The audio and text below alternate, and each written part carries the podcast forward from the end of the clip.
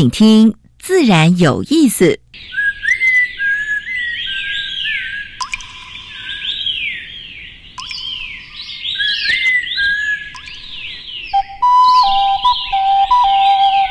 大自然是最能启发人心、最迷人的教室。透过鸟语、虫鸣，顺着山峰、水流，教给我们自然万物的盎然趣味与生命智慧。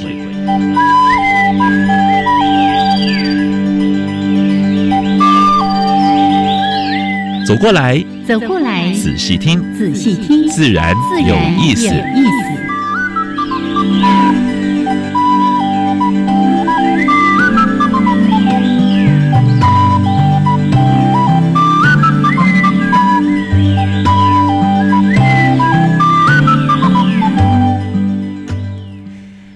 亲爱的听众朋友们，大家好，欢迎收听教育电台，自然有意思。我想平，是我是燕子，Hello，杨老师。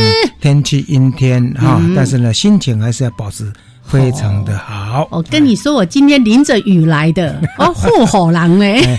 哎，如果小雨的话，淋一下感觉也不错。其实很凉快，是啊，是啊。其实我是被骗了，因为呢，我往窗外一望，刚好看到一个行人没有拿雨伞，我想说，嗯，那只是地面湿而已。所以呢，我就牵着我的脚踏车开始踩的时候，就发现，嗯，其实是在下雨的。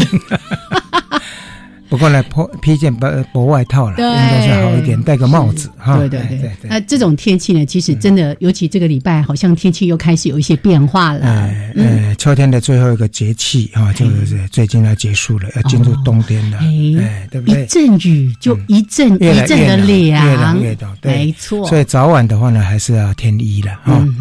有敏感体质的，记得上面的扣子扣起来。这是因为我自己有很敏感的体质，所以我会注意到这些。哎，对，其实现在很多人，包括有一些医师也会这样提醒：冬天哦，把脖子像弄个围巾啊，哈，或者什么小方巾、丝巾什么之类的。哎，脖子保暖的，其实对身体晚上睡觉的话，就是长衣长袖，哎，养成习惯啊。有时候会踢背啊，对不对？大人也是会疲惫的啦，不是只有小孩了。总是呢，健康要靠自己来照顾就对了。是是是。好，那每一次呢，在我们自然有意思节目的一开始，都会为大家安排两个小单元。第一个单元是自然大小事，分享过去一个礼拜全世界跟台湾发生的一些环保、生态跟农业方面的重要事情。耶第二个单元台湾 special，我们今年是要跟大家介绍，哎，地名跟地名有关，台湾的地名有关的植物是。我今天呢，在找印这个资料的时候，我电台一个同事过来说：“哦，你介绍这么特别的植物啊！”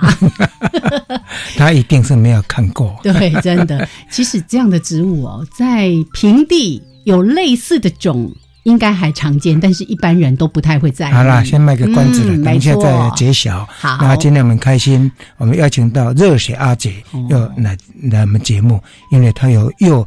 有一本书，第十一本书出来了。嗯，这书呢在讲昆虫上菜，感觉上好像是一本食谱。那个画面就是想象着一只蟋蟀啊、蚱蜢啊端着一个盘子出来。但是呢，老实说，我在读这个书的时候，应该是我读过阿姐最严肃的一本书。因为介绍食用昆虫，就是其实老祖宗就是靠这个获取动物蛋白啊。那这个是古老的习惯。啊，那现在大家觉得，哎，吃虫子，嗯，好像很恶心，很好像很特别啊。事实上，这个是呢，先民啊，先民的智慧。对，那是因为我们现在没有这个习惯啦。我待会儿要介绍的也是阿里山的物种。我上次呢，在阿里山的时候，最后一天晚上那个晚餐呐，哎，吃完出来的时候呢，发现哎，那个桌上怎么有一大盘白白的，一条一条的。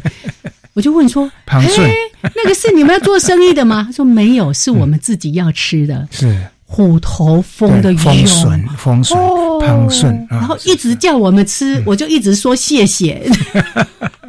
其实呢，这个是。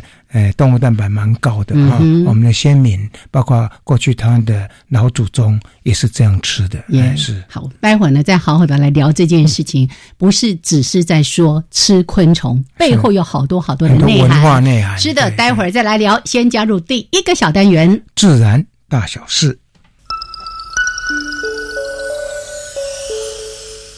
风声、雨声、鸟鸣声，声声入耳。大事、小事、自然是，事事关心。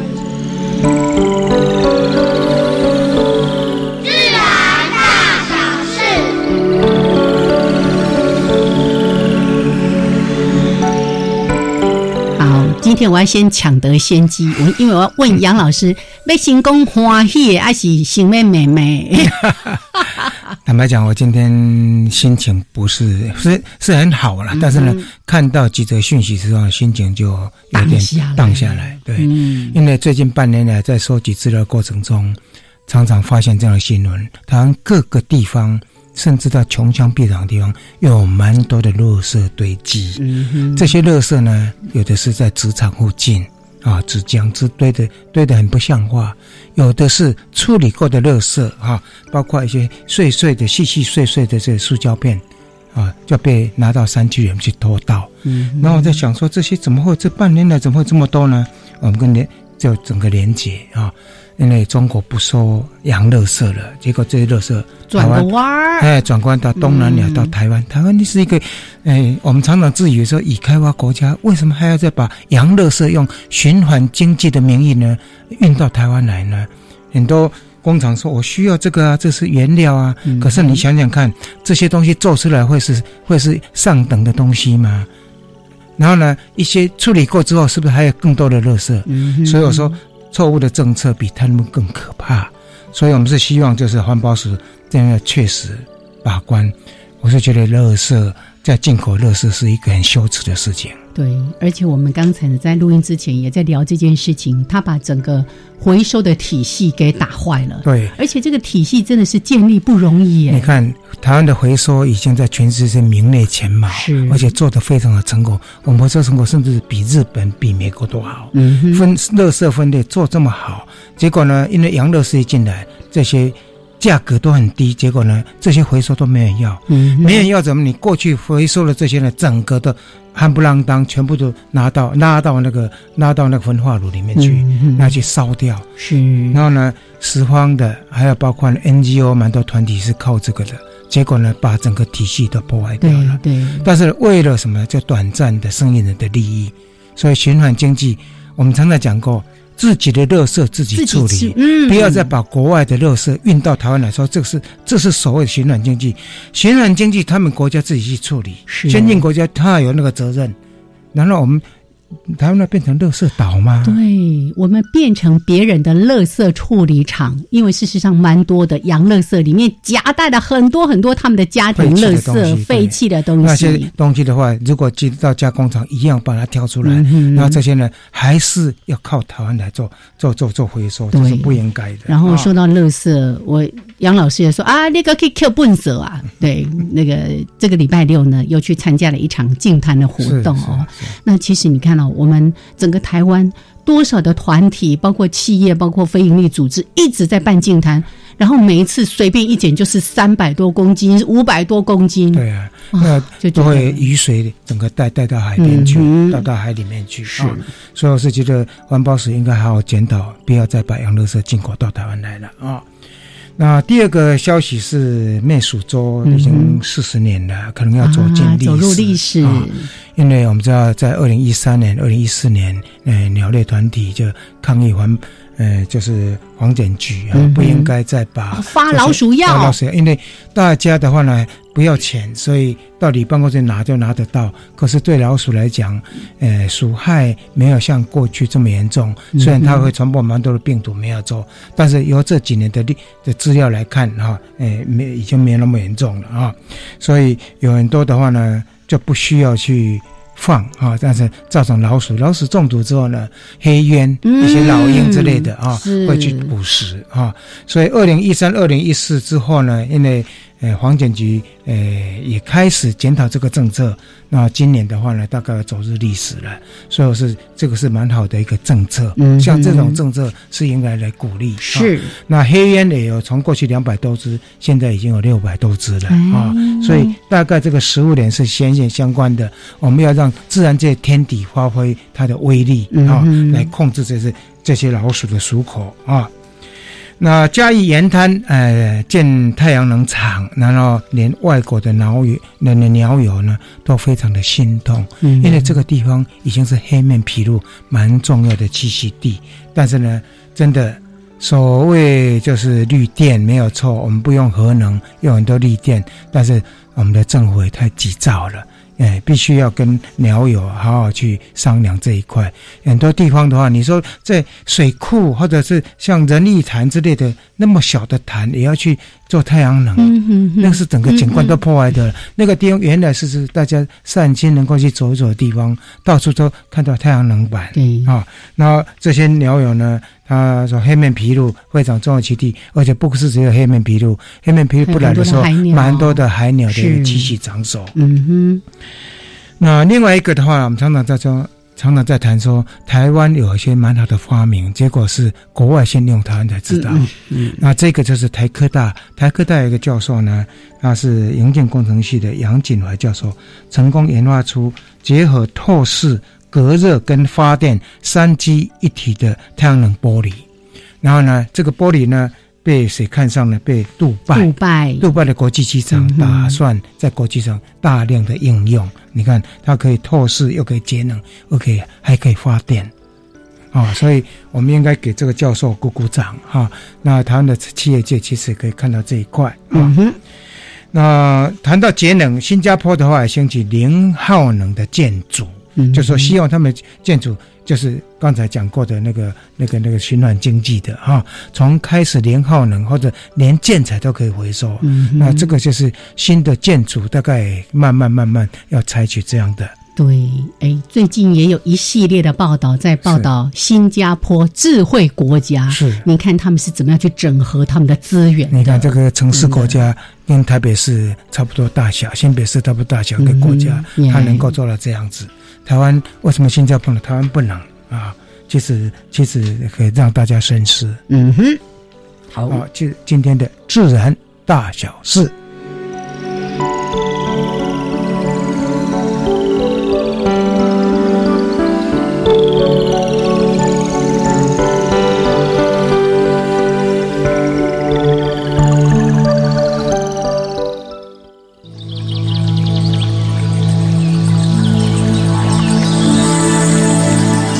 别的地方找不到，别的地方看不到，别的地方听不到。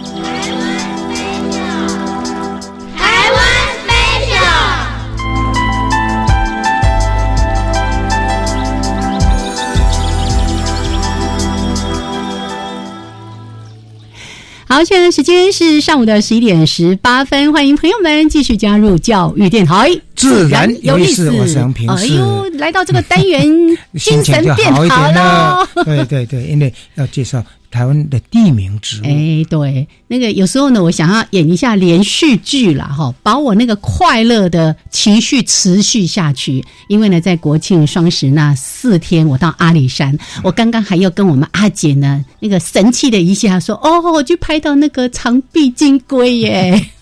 我们的甲虫专家。对，你看臭屁一下这样子哈。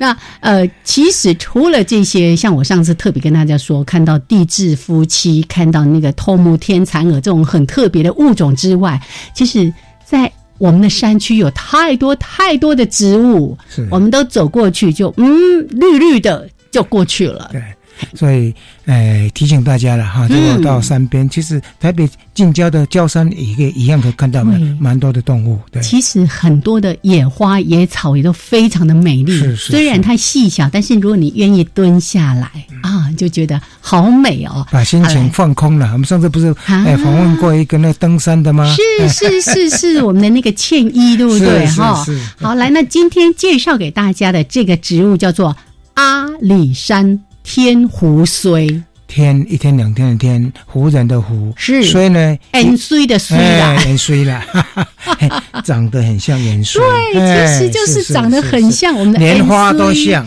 没错，哎，也是这样一小丛伞形科哈，那个小小小小的花朵，没错野。花了哈哦，那今天其实特别想要讲这个植物的物种，也就是我们刚刚在讲的路边的野花野草，像它就经常就是一整片，对对一整片，然后那个小小的叶片，你如果仔细的看哦，我我其实，在看的时候，我有一种感觉，很像那个雪花，有没有？是雪花的那个样子哦，超叶美的。片。叶片形状很像，对，是，然后那个小花朵呢，就像我们刚刚说的，是一个伞形伞形花序，就一一小丛一小丛。可是如果你仔细看，真的可以看出那个大自然的美感的。那些花你不要小看它，嗯蛮多昆虫在未来未来上面访问，哎，是是？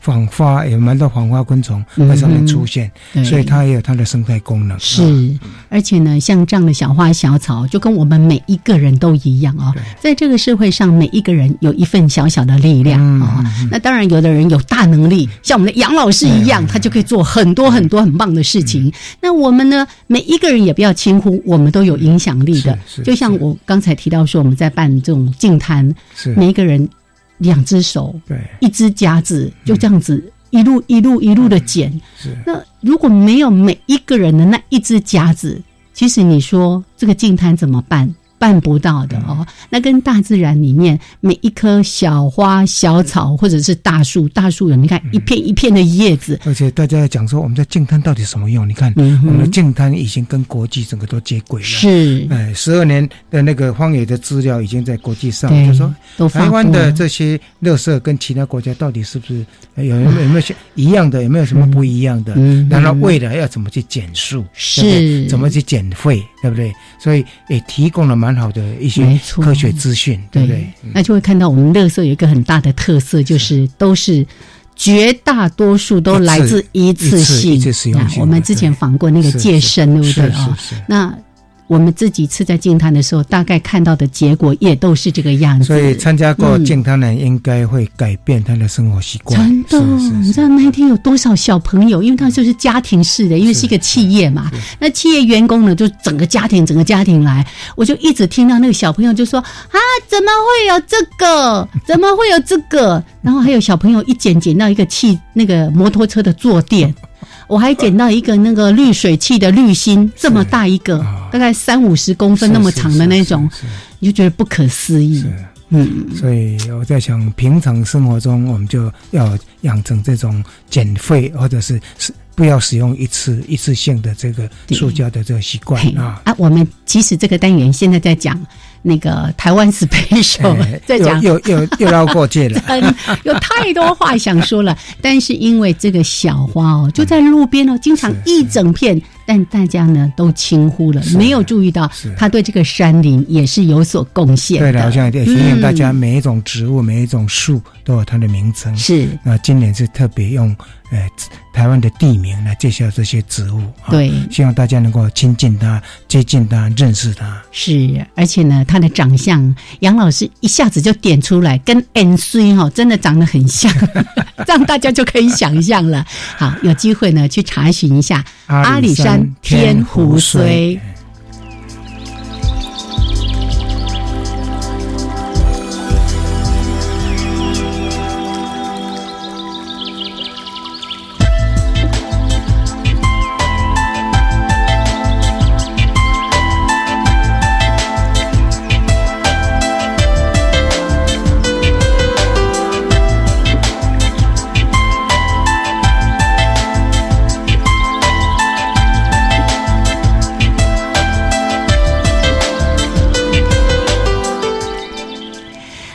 时间是上午的十一点将近二十四分，欢迎朋友们继续加入教育电台，自然有意思，我是杨平是，我是燕子。我。们现在所访问的是热血阿杰黄世杰啊，那是国内蛮有名的呃业余的昆虫学家，嗯但是他比昆虫学家还昆虫学家。哦真的超专业的，对呀。热血阿杰，嗯，跟大家打招呼。杨老师、燕子姐，还有各位听众朋友，大家好。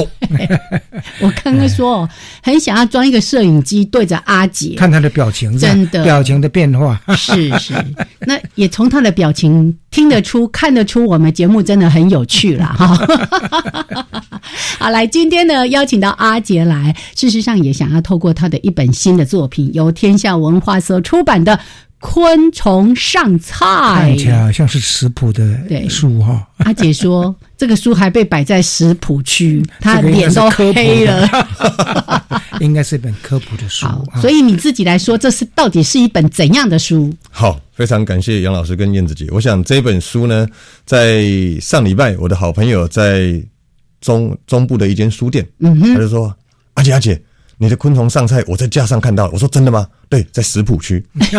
那我想这本书，我最近最喜欢用的一句话来形容，就是昆虫上菜，它不是要你现在马上吃昆虫，也不是一本食谱，而是借由我的文笔与照片，帮你打开一扇窗，让你看看这个世界有世界各国的人民，他们是怎么利用昆虫跟自然相处。嗯哼，其实这个也是一个文化哈。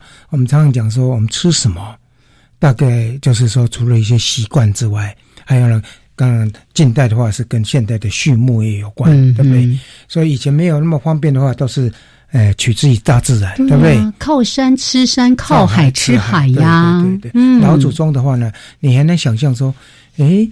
这个昆虫的话呢，也是天子的珍馐哎。嗯，以前天子要在《礼记》里面，他有提到说，天子要吃要吃的食物，它是经过挑选的，而且呢，还经过他们所谓的那个御厨啊，要经过去料理啊。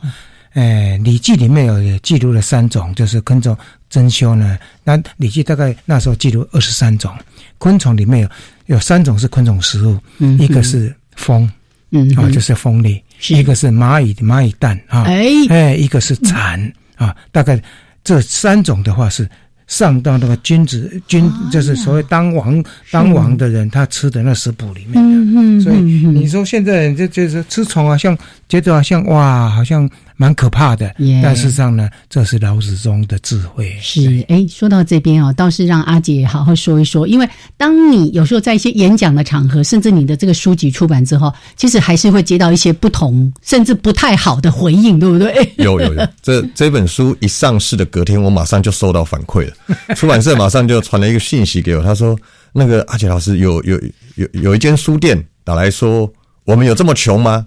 吃昆虫没有道德的问题吗？然后我不要卖这样的书，所以隔天我马上就跑去拜访我们的书店的老板。我想跟他恳谈以后，他能了解我写这本书的用心了。那我也了解到，原来老板他们已经是皈依而且吃素，所以他们对于某些的观点我是能接受的。那我想这本书其实就像刚才老师跟燕子姐说的，我只是想带给大家看不同的世界。因为我们跟自然其实是可以好好的共存的。嗯哼，对。其实，其实我在台大有一门昆虫人生，里面有个 chapter，就是会介绍食用昆虫。那食用昆虫的话，学生非常好奇。嗯。我也针对食用昆虫的学生做调做过调查。是。但是呢，同样的，当这个被媒体披露之后呢，我会介绍宗教团体的一些。一些不同的看法，嗯，所以我们需要这样去去虐待这些生灵嘛。其实这从文化层面来看啊，其实过去就是一个习惯啊，并不是说特别说要怎么去去去鼓励大家去做什么事情。是，而且对某些地区来说，这的确是他们食物营养重要的在第三世界国家，现在还是非常重要获取动物蛋白的来源。对，因为我我相信你接到最多的讯息是。它不会影响到我们的保育吗？对不对？是，嗯。但我必须说实话，在这本书里面，我有比较多的部分琢磨在第三世界国家。我去到那边，你可以感受到他们环境非常好，因为没有钱，所以也没有什么破坏跟开发，也没有污染，相对的昆虫就很多。嗯哼，对。所以事实上是带着大家去了解到整个昆虫跟世界的这种环境的一些变化。是，还有只要我们把环境照顾好。其实就不用担心后面那个你因为吃虫而把它们给吃光了。是的，对。好，我们待会儿呢，好好的请阿杰再来跟大家分享，哎，端出这一盘 昆虫上菜，待会儿好好的来聊。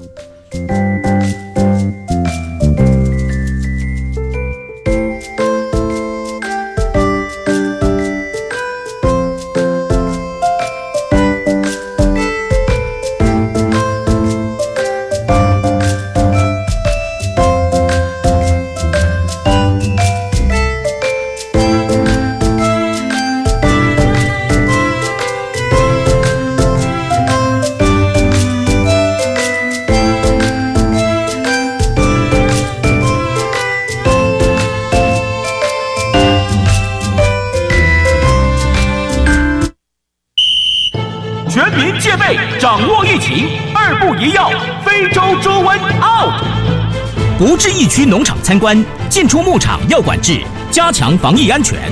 不非法走私或携带动物产品返回台湾，要加强检查农场动物健康情形。若发现疑似案例，尽速通报动物防疫机关。简单三步骤，防堵疫情，滴水不漏。以上广告由行政院农业委员会提供。享受安全戏水，要先学水中自救四招。第一招，拍打水面，双手水平举起，向下平拍水面，并大声呼救。第二招，运用漂浮物，脱下身上的衣物，从头后向前抛，让衣物充满空气，形成浮具。第三招，水母漂，深吸一口气，手与脚向下自然伸直，并将身体放松。第四招，仰漂，全身放松，吸满气后，头部慢慢往后仰。以上广告由教育部体育署提供。的，我挺你为植物人而跑。平溪秘境马拉松将在十一月三日举办，邀您一同体验偶像剧经典场景。报名请上伊贝特网站查询。创世基金会邀请您用路跑帮助植物人，也为自己的健康而跑。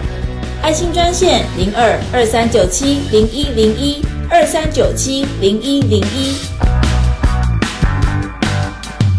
Java Java, Amapolat, Dakun Kamashikatsidas, 的加古雅贡格玛西嘎次达斯的扎古拉布古列列。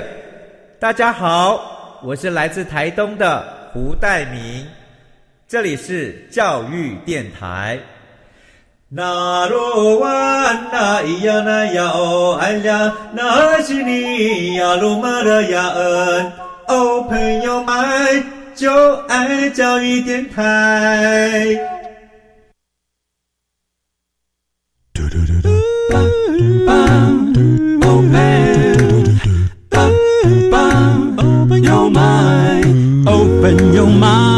就爱教育电台。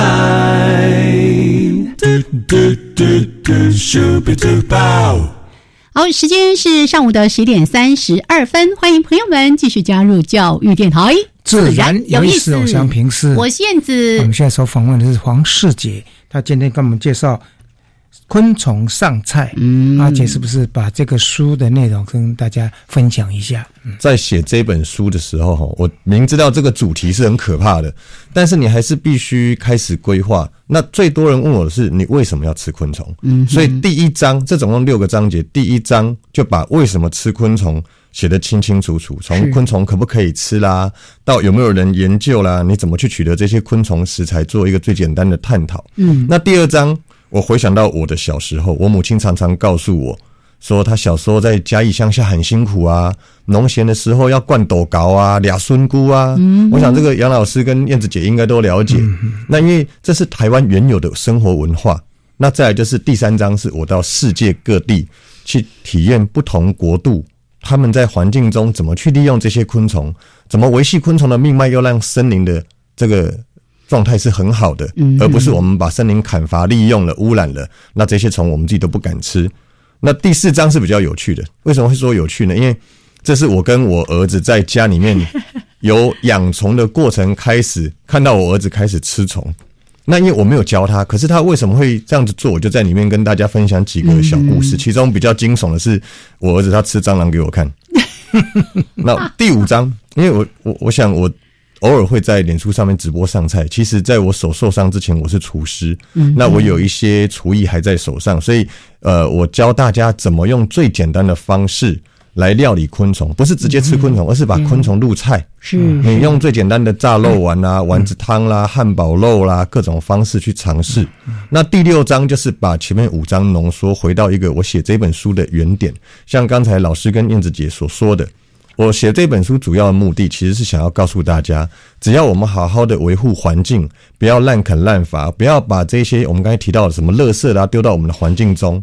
我们环境只要没有污染，这些昆虫以它的生殖策略来说，还有它相较于畜牧业这些牛羊的换肉率，它绝对是我们可以取之不尽、用之不绝。在未来，万一人类真的遇到这些粮食饥荒的时候，来帮助我们度过危机的一种最重要的生物。嗯哼，我想二零三零到二零五零年对人类来讲是一个蛮严重的考验，粮食危机，人口激增，然后粮食危机。所以 FAO 在二零一三年，FAO 就是世世界粮农组织哈，他们就推。吃昆虫救世界，就是养昆虫、吃昆虫，还有一个从野外，如果说虫灾大发生的时候呢，靠人力去捕捉啊，这个是一部分。那第二个，它是用你家里吃过的东西有剩下的食物去养虫子，养虫子。刚才阿姐提过了，它的用水很少啊，它的换肉率很高，它的动物蛋白又很高，而且呢，特定的一些维生素。啊，就是在其他其他呃肉类上面没有的，它都有的啊。所以用这个呢，等等正式的推广，而且每年在全世界各地办研讨会。嗯所以现在呢，使用昆虫它不是一个，就是说，好像说，呃，一般习俗上面的啊，就是它已经变成一个一本一门像选学一样，而且有蛮多的企业，包括呃昆虫罐头的外销。啊，在几个国家也都有了啊，所以呢，这样在欧盟有蛮多超商，你可以买到到那个 sandwich，就是三明治里面是包昆虫的啊，或者是说它的饼干，机能饼干，它你也许看不到虫，可是呢，它里面有昆虫的成分，它可能蟋蟀的粉啦，或者是那个面包虫的粉磨到里面的啊，它不是只有一般的呃糖类啦，或者是一些一些一些。一些矿物质之类，它还有一些蛋白质，嗯，氨基酸啊，对对对对对。所以，呃，吃昆虫的话呢，变成一门像显学一样的啊，因为是 FAO 在推广啊，是。所以刚才呢，在前一段我也特别问阿杰说：“哎，当很多人看到这样的书，或者说我们在提到说吃昆虫的时候，大家一定想到说啊，这不是又破坏我们的生态环境？对这个虫啊，抓虫啊什么的。事实上，我相信，而且我确定，阿杰在写这个书的时候，他最重要、最重要的期待是让生态保育的事情做得更好。因为就像他书里面有一段，他提到说，如果你愿意把视野。放到各国文化跟自然环境的层面去考量，你就会跟我一样看到的不是吃虫这件事情，而是对于世界和环境的了解。嗯，因为阿姐去过很多地方嘛，对不对？所以他到过哎东南亚，一定看过呃昆虫市场。你能不能分享一下？我想呃，第二零零一年我第一次到泰国，我选择地方是清迈。那清迈那边真的很棒，你只要到它的路边的这种传统市集，你就会看到三轮车或脚踏车，然后上面一块木板，然后就铺一块叶子，然后上面就几种虫，然后一个小油锅啊，你要买你要买你可以买十块买五块，因为它在那边真的是一个非常生活化的。我原本以为这是好像穷人在吃的，但我错了。我经过一段时间的观察。一般贩夫走卒走过去买个五块十块是基本的，但你常会看到那种我们当做零嘴了，对，当做零嘴，你会看到那种欧桃阿奇啊，就是有钱的人开着好车宾士开过来，然后就一个贵妇或司机下来买一包五十块带回去，我才觉得哇。这个应该是他们生活文化的一部分，它已经不是零嘴，它是也可以上桌的。嗯，那因为你你到你到这些环境，你可以感受到他们的森林这基本上是没有污染的。嗯，他们的稻田好像都没有用农药，因为我随便一个田旁边的沟渠，你可以看到红娘华，可以找到田鳖龙狮，就非常干净。嗯，那我后来回想才知道，原来他们环境好，有这么多昆虫可以拿来利用，是因为他们没有污染。是，相较于我们看台湾。我们看台湾的环境，我常往山上去，有有一些山区真的是倒垃圾的天堂。嗯，有一些溪流，像我家住南坎溪畔旁边，嗯，我偶尔只要在下雨天，像这种天气雨大一点，你就会发觉溪流颜色突然变色了。嗯，可是你打电话怎么检举都没有用，查不到。但是这些污染最后还是留给我们自己跟我们的子孙。这是我看到觉得最可怕的情况。嗯哼，所以像这些。就当成一个传统食物了哈。刚才阿姐所提到，就是取自于大自然，但是呢，也有一些哈，它是专门饲养的，鼓励鼓励一般人的饲养哈，或者说你像美国，他们常常会鼓励上班族的，嗯你中午会吃剩下的，包括三明治啊什么之类的，或者你带一个便当，里面有一些饭饭团没有吃完的。哎，有你你厨余吗厨余啊，你就可以去养一些像面包虫或者是蟋蟀之类的。这样看起来办公室就可以来开一团这样子。因为这个就是你如果要畜牧场，你必须要有一个蛮大的一个规模，对不对？但是像这种食用昆虫，饲所谓的食用昆虫啊，或者是你养了之后，你可以给你的宠物吃，对不对？像这些的话呢，你在办公室里面就可以，家庭的饲养也是可以做的。嗯嗯嗯，好。所以刚才先说了，为什么要吃昆虫？其实目的我们不是在倡导要吃昆虫，事实上，就像刚刚提到说，未来面对粮食危机的时候，它有没有可能成为我们可以替代的粮食的来源之一？好，那另外很重要的，刚才杨老师也特别在问的是世界各国的食虫文化。我们待会儿再绕回来看台湾哦，在世界各国，像你刚刚说，你二零零一年到泰国，然后你好像也也被开启的另外一个视野，对不对？才开始说，哎，过去因为你就是拍啊、研究等等的，才发现原来吃昆虫，它可能是一些不同地区的所谓的饮食的文化、生活的文化。你因为这样子跑了很多的地方啊，我们举个比较简单的例子，我想这几年我们喜好自然的朋友可能常跑婆罗洲，嗯哼，世界第三大岛对，亚洲的肺叶我，刚去回来，哦太棒了，好羡慕！你知道，在婆罗洲，我第一次踏上婆罗洲是二零零九年，嗯然后那一次去沙劳越，耶因为婆罗洲它上面是马来西亚嘛，分成是沙劳越、汶莱跟沙巴。嗯，那在沙劳越，我的当地的一个好朋友，他就带我们去沙拉越跟加里曼丹的边境市场，哦嗯。他就跟我讲说：“阿姐，我请你吃烧烤。”我说：“哦，耶。爬完山吃烧烤好棒尾啊！”拜哦，开始想各种牛肉、羊肉、猪肉。只有你知道，我我闻远远就闻到烧烤味，走过去一看，鸡翅、鸡屁股，嗯，再看不对，鸡母虫，我我我吓到了。他说鸡母虫就是那独角仙或锹形虫，对对对。或者是金龟子的幼虫，是。啊给波糖，啊。给波糖，然后他就说：“来，阿姐，这一号多爱恰里，剩蛙哎。”然后我我我当下其实有点吓到了，为什么？因为那那看起来它是很大团。该老师说的没错，我们吃的鸡母虫，后来才知道它是一种大型象鼻虫的幼虫，嗯，它是整坨的，比我拇指还粗。那他们吃那个虫，我原以为是在那样子的地方，棕榈象鼻虫啊，对，是是是，最大是只的，没错没错，老老师太内行了。那个原以为是在那边招揽观光客猎奇用的，后来才发觉，经过几次到那边才了解说，其实那个虫在当地是他们马来西亚原住民的美食，叫沙骨虫，嗯当地的华人叫它硕蛾虫。但它真正的身份就是刚才老师说的嗯棕榈大象鼻虫的幼虫。那那一天我在那边第一次尝试是吃烤的。那在这边也给各位一个建议：如果你到观光区，最好请他现烤，不要吃他烤好的。为什么？因为我吃的可能是前一天没有卖完的，那个味道我真的受不了，有个很浓的臭油味，而且就知道那个味道是不对的超油歪了嘿，超油哀嗯。后来我我就跟那个我当地的朋友讲说，我说那个味道不对，他说阿伯呢，你吃旁边那一笼，我一看，哇塞，活的。后来才知道，他们的原住民在山上抓到这个就是活的这样吃，嗯可是吃这个是有诀窍的。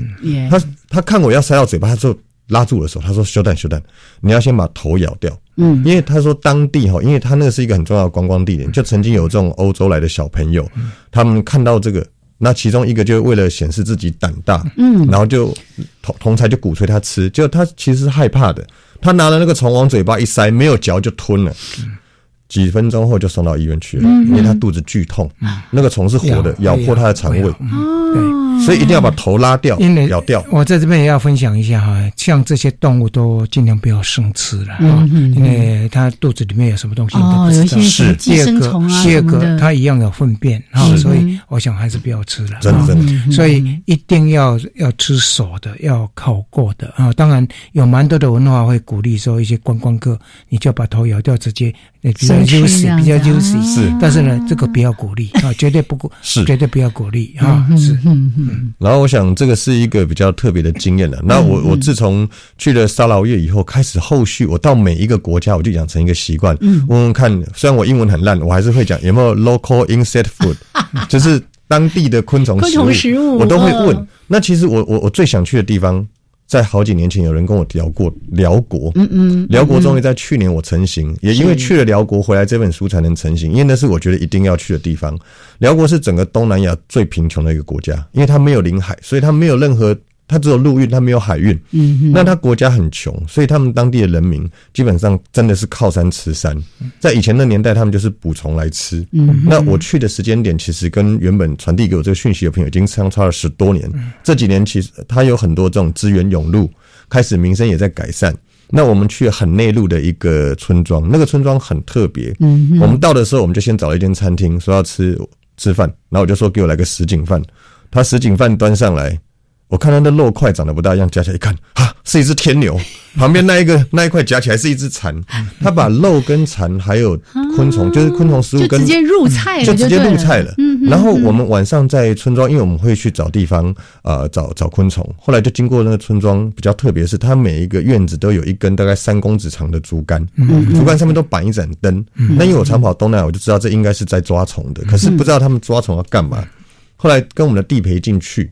就跟他们当地人聊，才发觉他每一个灯下面都有一块斜放的浪板，嗯，然后浪板下面是一个水桶，嗯，就晚上昆虫趋光来以后撞到浪板就直接滑到水桶里面去，用这种方式收集昆虫，是可以收集几十种昆虫。然后我们就问他说：“这些虫都吃吗？”他说：“以前抓到的是全部吃。”但是现在呢，他们会稍微分一下，比如说好吃的有肉的蟋蟀啦、棕丝啊、金龟子、蚕啊、蚂蚁啊，捞起来吃；比如一些比较下杂虫的，他们觉得不好吃，像蟑螂，嗯自然环境中很多原生蟑螂啦，其他不好吃、口感不好的昆虫，就捞起来剁一剁，喂鸡鸭、喂鱼啊。哦，也也没有浪费，就对，没有浪费，他们还是这样在利用昆虫。然后它的市场更厉害，我们一般的菜市场就是肉肉区、菜区两大区啊。不然的话，再分一个鱼区。但是辽国的市场是肉区、鱼区、菜区，还有个虫区。虫区满满的虫，没有料理的，一袋一袋的，一笼一笼的。我天哪！其实到东南亚去，不光是辽国了哈，泰国、柬埔寨还有越南啊，都有这种市场啊。传统市场大家都可以去参观一下。那在里面的话呢，昆虫食品可以说种类相当多，比较常见的像蟋蟀啊，有活的，有已经刚刚死的啊，一袋一袋的，或者是。整个摊在摊在桶子里面在卖啊，有蟋蟀，有竹虫啊，然后有像刚才讲过的那个呃橡皮虫之类的啊，还有各种各样的，就是呃像蜂类、虎头蜂之类，什么都有。是是。所以昆虫食品在东南亚，哎，不光是东南亚，你到非洲，到包括像。南美洲一样，它的市场也都是蛮大的啊。是，其实呢，对岸的中国也是一个吃虫的民族，尤其很多少数民族，其实那个对他们来说就是一个生活当中的饮食的一部分。我就记得好多年前有一次到北京，到那个呃什么王府井大街那边，对不对？那个摊位哈。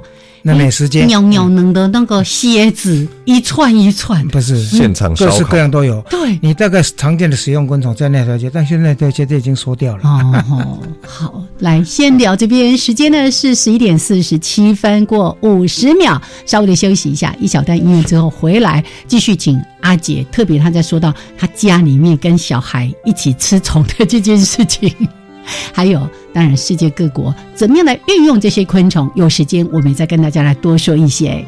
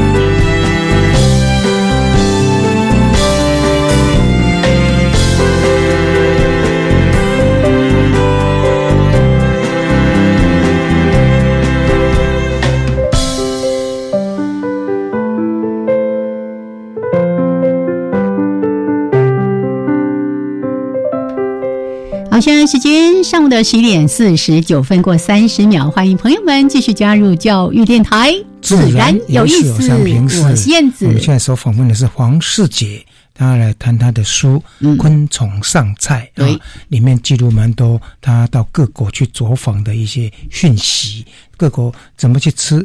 整个食虫文化哈，然后呢，我刚才跟燕子分享说，我第一次到中国是一九九零年，然后深入到西双版纳去，然后印象最深的版纳姑娘穿着长长的裙子，结果呢，在地摊上面呢，嗯，摆了一盘，就是一袋一等等于整个的那个竹虫，嗯，所以我第一次看到竹虫。哎，在台湾是过去没有看到，是在那边看到的。嗯，他我问他那价格，他比牛肉还贵。哇哦，那个竹虫的话，然后后来才知道说，呃，吃虫子在当地也是一个文化，等于等于当地非常而且甚至比牛肉都还贵的东西。这是一个采集来的食物嘛？哎，阿杰书里面也有提到这个。嗯，我想呃，很多人在问我说。到底如果吃昆虫食物要从哪一种入门？刚才杨老师已经讲到最重要的竹竹虫。你你到东南亚到中国，你很容易看到竹虫这样昆虫食材。那因为它是一种蛾类的幼虫，生活在竹子里面，所以以干净跟味道来讲是非常干净，真的无可比拟的。然后油炸后香酥好吃，就像虾味鲜一样，所以它是一个我觉得最容易入门入口的一种昆虫食物。嗯哼，虾味鲜。其实。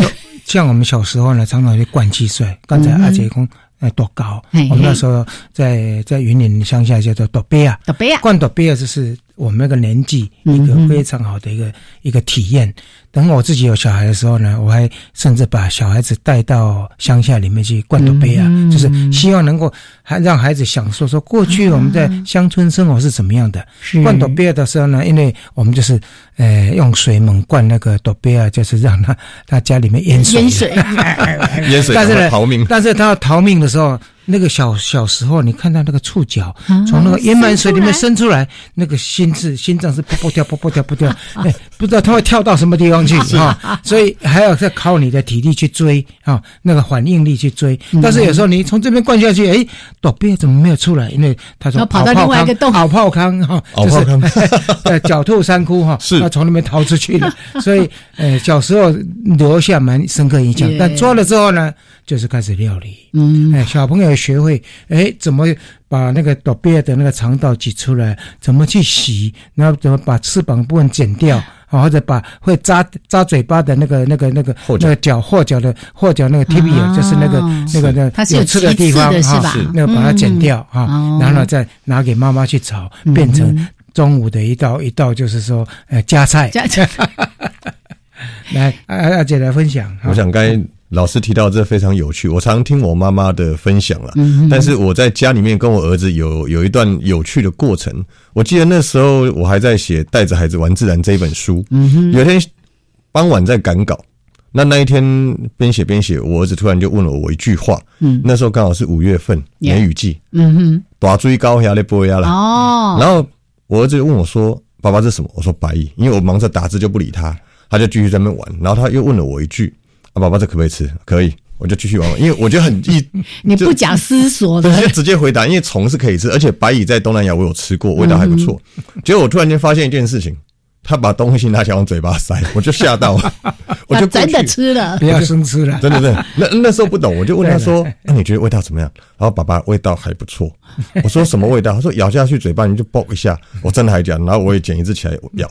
那我们知道白白蚁它真的是咬下去以后会有一点淡淡的熏的味道，很淡。那因为我常跑山上，我知道那个味道。嗯。这个是也是野外求生的一个视频。是，如如果有机会的话，这是我跟我儿子第一次的食虫体验。第二次的时候是刚好那时候我在写螳螂的私密生活。我们除了野外跟国外的探访找原生态的照片以外，我还养了很多的螳螂，因为你必须记录它几龄、要蜕皮，还有所有它的生态习性。是。那那时候养很多螳螂，所以你要准备更多的它的食物。我养了三种果蝇、两种蟑螂、两种蟋蟀在家里。那我家的这一些虫口，他们都吃的很好。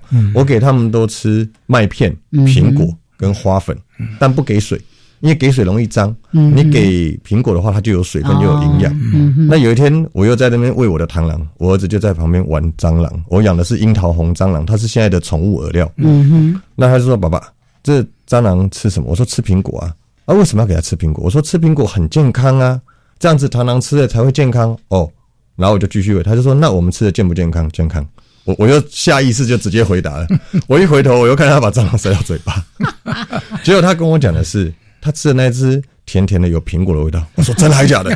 换我也吃一只，我吃的是花粉口味。”是，不过我还是要再强调一下，还是不要鼓励吃生吃，好不好？真的真的真的，不要不要不要，这是一个很有趣的 经验呐。是是，所以那个等于只是一个体验的过程，嗯，但是我我最喜欢用这一块来带一个基本的观念，像我们我们常常在带一些亲子，那很多很多人他们会说，为什么你的孩子都不怕蟑螂？嗯，那我我必须说最简单的，孩子从出生开始，他最最直接的学习对象就是家里的人，因为我从来没有怕蟑螂跟怕任何东西给我儿子看过，嗯。所以他也不怕任何这些我们一般人会害怕的。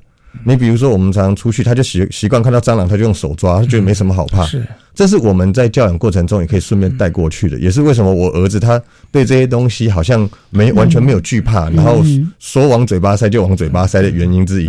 嗯。嗯。我现在在带孙女哈，一个习惯就是包包里面一定有湿纸巾哈，呃，什么东西都让他抓，什么东西都让他玩，但是之后呢，因为清洁在山上大概没有什么可以嗯马上有水的地方啊，所以呢，湿纸巾是就带在身边，或者湿毛巾就带着对，我想呃跟大家分享了哈，所以这些昆虫没有想象中说这么脏啊，所以它就是蛮好的自然观察的或者体验的一个对象。对啊，然后有些昆虫你看完之后，你就把它放回去就好了啊。所以我想也跟大家分享啊。对，那其实我觉得大家也有机会透过这本书哦，对于所谓的各国食虫文化有一个比较正常的理解。因为就像阿姐书里面也有提到说，因为有一些节目为了这个噱头啦什么的哦，然后就老是把那个吃虫这件事情变得好像更惊悚的东对惊悚，然后 恶恶心然后呢说哇你是要很有那种挑战自己啊什么的人才能够做的事情。以前还有那个什么。什么那个古怪食物有没有？有有有有有有有就蝎 子啊，就直接往嘴巴里面放但是事实上，当我们去到世界各国，我们透过阿杰的这个脚步、他的文字跟图片，你真的会了解，这个就是一个正常而自然的事情。可是呢，我们要回到一开始我们在问阿杰的事情，也是你在书里面最后一个篇章在写的，怎么样透过人跟环境之间的相处，一个友善的环境，那吃虫这件事情，它就不会是一个破坏生态的这个。这个观念非常非常的重要，所以最后一定要再让阿姐用这个来做一个 ending，也跟大家做分享。嗯，我想我们我我们在都市中长大，大部分的人很少有机会到真正的这种山林里面去。嗯哼，那你在都市环境中，你会太习惯了这样子水泥丛林的样貌。是，但是如果你真的回到森林里面，你可以感受到这些生物的律动。